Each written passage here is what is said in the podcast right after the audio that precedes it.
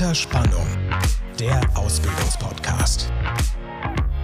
Hallo und herzlich willkommen zu einer neuen Episode von Unter Spannung. Wie in der letzten Folge angekündigt, geht es heute um den Teil 3 unserer Bewerbungsreihe, genauer gesagt um das Bewerbungsgespräch. Zu Gast haben wir unsere Ausbildungsexpertin Frau Stefanie Giesing. Wir freuen uns, Sie heute wieder bei uns begrüßen zu dürfen. Erstmal vielen Dank für die Einladung zu dem heutigen Podcast. Ich freue mich, heute mit euch den Dialog zu führen. Genau. Ähm, zum Thema Bewerbungsgespräch. Wie würde für Sie denn ein perfektes Bewerbungsgespräch aussehen? Also gibt es da so ein paar Punkte, die Ihnen gleich einfallen? Gibt es überhaupt ein perfektes Bewerbungsgespräch? Hm.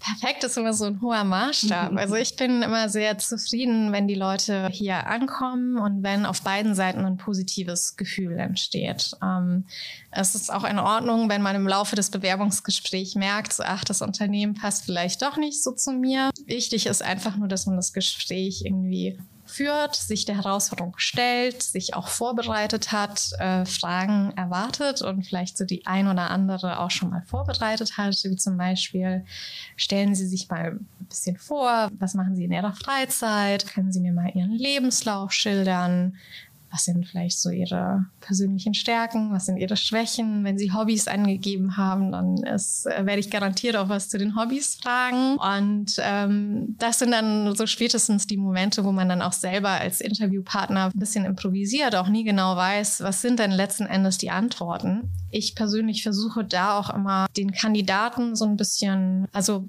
auch durch das Gespräch zu führen, zu gucken, was sind die Antworten, was ist eben wichtig oder ihr wichtig und darauf anzuknüpfen und dann versuchen, ein ganz normales Gespräch daraus zu entwickeln. Also es wird praktisch nicht so ablaufen, dass äh, Sie jetzt fragen, so, äh, lieber Bewerber, wie viele Mitarbeiter hat denn die Hansewerk-Gruppe? Also so wird es nicht aussehen oder sollte der Bewerber sich auch schon komplett über dieses Unternehmen informieren?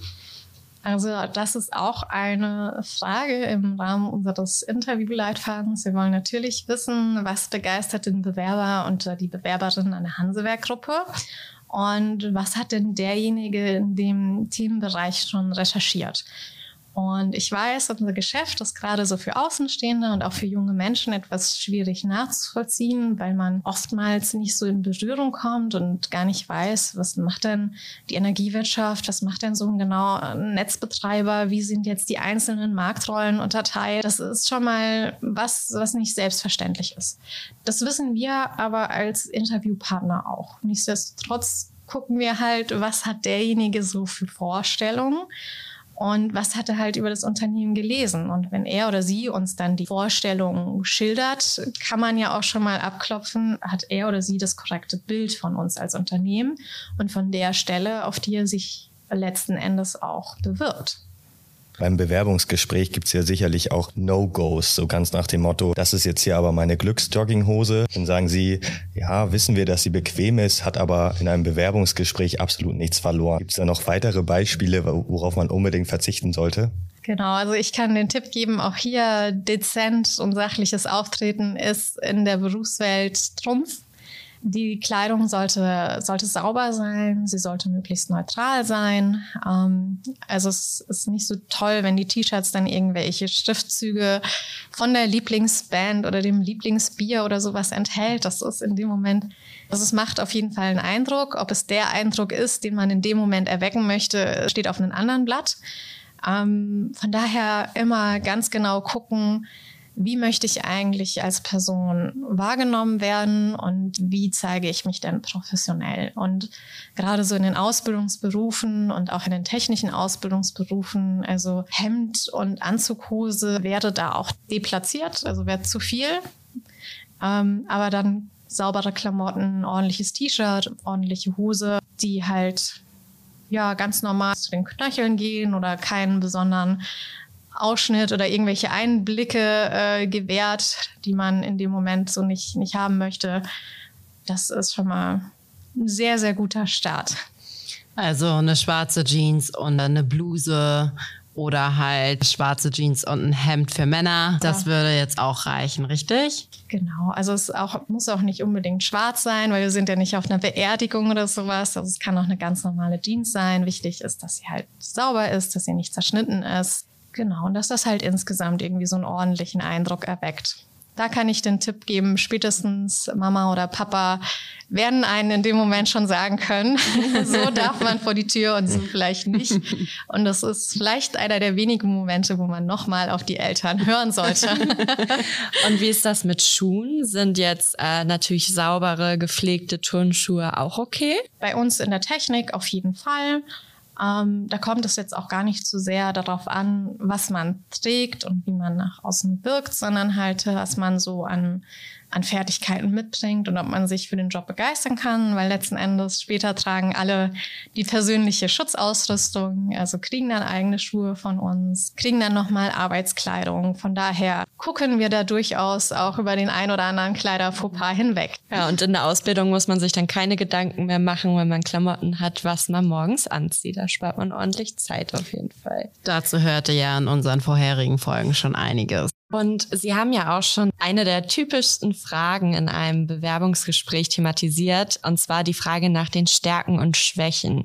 Man kennt ja Antworten, die man irgendwo gelesen hat, beispielsweise, ich bin zu ehrgeizig. Machen Sie sowas gerne oder sind Sie eher offen für eine kreativere Antwort? Wichtig ist mir an der Stelle, hat sich derjenige oder diejenige generell mit Stärken oder Schwächen auseinandergesetzt und vor allem, wie geht derjenige mit den Stärken oder Schwächen um?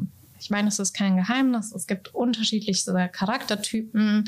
Jeder Mensch ist unterschiedlich und wir glauben ja auch als Handelswerkgruppe an das Thema Diversity, also Diversität und wollen ja auch möglichst viele unterschiedliche Charaktere hier mit einstellen und im Unternehmen mit integrieren. Gucken da auch gerade bei den Auszubildenden, dass man möglichst unterschiedliche Charaktere in eine, eine Gruppe rein bekommt, weil das dann so insgesamt doch erfolgreicher und für die Auszubildenden auch viel, viel spannender sind oder ist, mit unterschiedlichsten Menschen zusammenzuarbeiten. Und von daher kann man jetzt auch nicht pauschal sagen, die Stärke ist top oder die Schwäche ist super. Für mich ist immer entscheidend, kennt der Mensch sich selber, weiß er mit diesen, dieser Thematik umzugehen und weiß er halt auch, welche, welche Schlüsse er letzten Endes daraus zieht. Und wenn ein Bewerber zum Beispiel sagt, ich habe gar keine Schwächen, wie kommt das dann an?